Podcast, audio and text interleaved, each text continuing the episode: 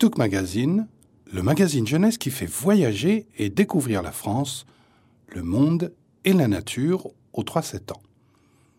Aujourd'hui, nous vous présentons l'histoire Finn et la légende du serpent arc-en-ciel, écrit par Inga Penverne et raconté par Rachid Ben Salem.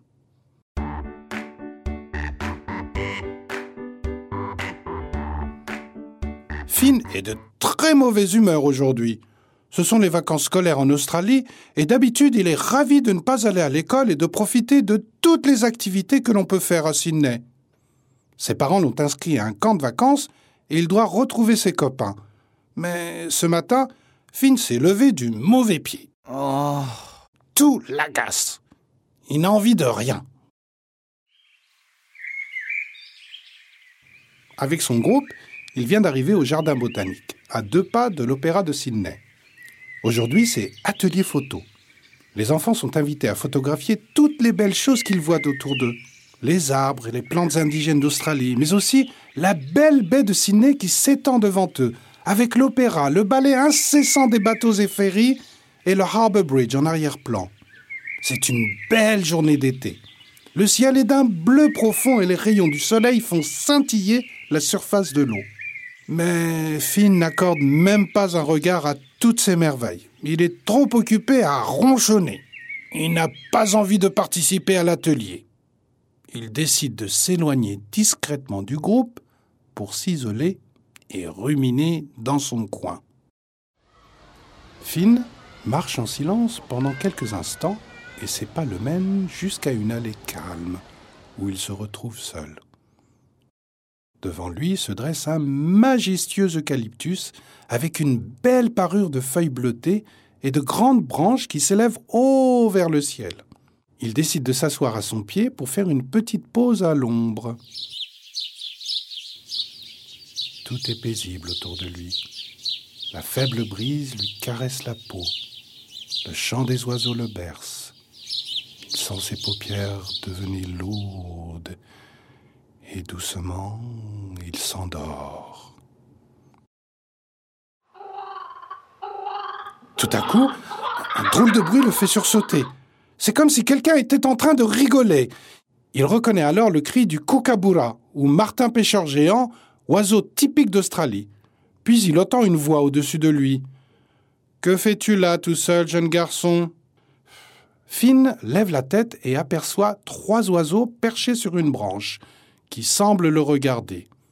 Il voit d'abord un kookaburra, la tête couverte d'un fin duvet blanc et les ailes et la queue parée de belles plumes brunes. À côté se tient un rainbow lorikeet, un perroquet aux couleurs vives, vert, rouge et bleu. Un ibis blanc à cou noir avec de grandes pattes et un long bec incurvé vers le bas complète le trio. Incrédule, Finn se frotte les yeux et dit Ce n'est pas possible. Ce ne sont pas ces oiseaux qui me parlent. Les oiseaux, ça ne parle pas. Puis le lorikeet s'envole et vient se poser juste devant lui. Il ouvre son petit bec crochu et dit Mais si, c'est bien nous qui te parlons, tu ne rêves pas.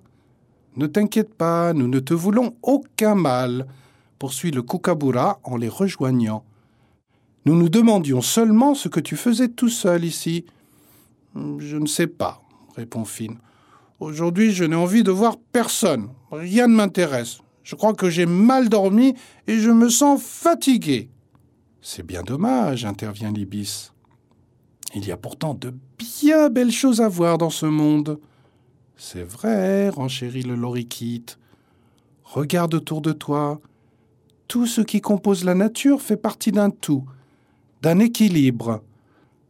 La Terre, les êtres humains, les animaux, les végétaux, les astres sont connectés et liés spirituellement entre eux pour former notre monde.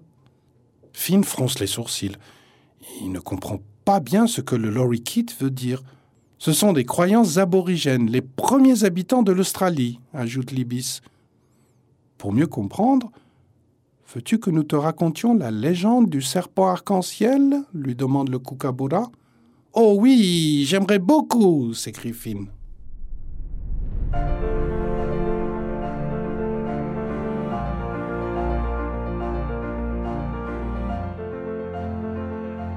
Les trois oiseaux s'installent devant lui et commencent leur récit. Il y a très longtemps, au temps du rêve, un grand serpent multicolore décida de quitter le monde des esprits pour visiter la Terre. Le serpent arc-en-ciel ondula sur la surface de la Terre, qui, au commencement, était une plate vallée grise.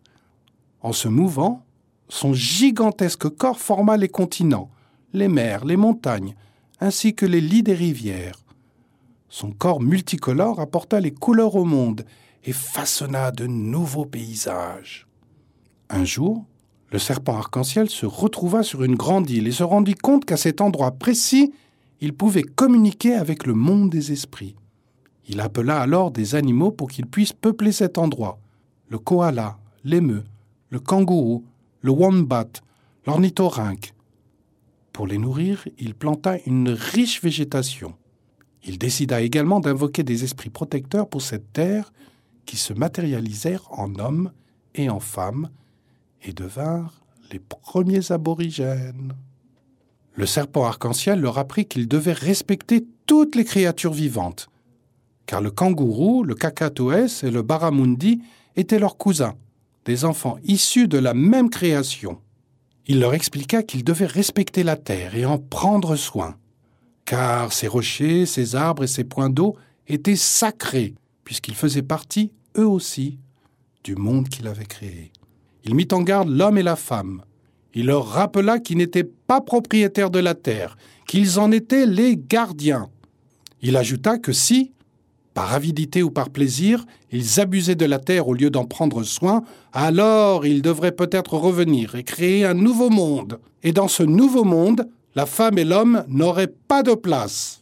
Fatigué de ses efforts, le serpent arc-en-ciel alla se reposer dans un point d'eau. Quand il se réveilla, il s'aperçut qu'il lui restait une graine à planter. Une graine géante. Il décida de la déposer au centre de l'île. Or, elle était si grande qu'il n'y eut jamais assez de pluie pour la faire germer. Au fil des années, la graine fut recouverte de poussière et devient dure comme un rocher. La graine est toujours là, en Australie. C'est Uluru, le rocher sacré des aborigènes. On dit qu'aujourd'hui encore le serpent arc-en-ciel vit à son sommet, et que lorsque la pluie tombe sur Uluru, le silence se fait parmi tous les animaux environnants, espérant voir la graine germer. Quelle belle histoire s'écrie Finn. J'aime beaucoup l'idée que toutes les créatures vivantes doivent être respectées et que la nature doit être protégée. Oui, c'est exactement ça, répondit Bis amusé. Désormais, je ferai plus attention à ce qui m'entoure, à la nature, aux animaux, renchérit Finn. Bravo s'écrient en chœur les trois oiseaux. Tu as tout compris. L'instant d'après, Finn se retrouve seul au pied de l'eucalyptus. Le kookaburra, le lorikite et l'ibis ont disparu. Il a l'impression de se réveiller d'un long sommeil. Il se sent apaisé et sa mauvaise humeur s'est envolée. A-t-il rêvé? Les trois oiseaux étaient-ils réels? Qu'importe, se dit Finn. Je vais rejoindre le groupe et faire de belles photos des trésors que la nature, si généreuse, nous offre. Et voilà, c'est fini. Si vous avez aimé, abonnez-vous au podcast. Mettez-nous 5 étoiles et un petit commentaire. On en a toujours besoin. Merci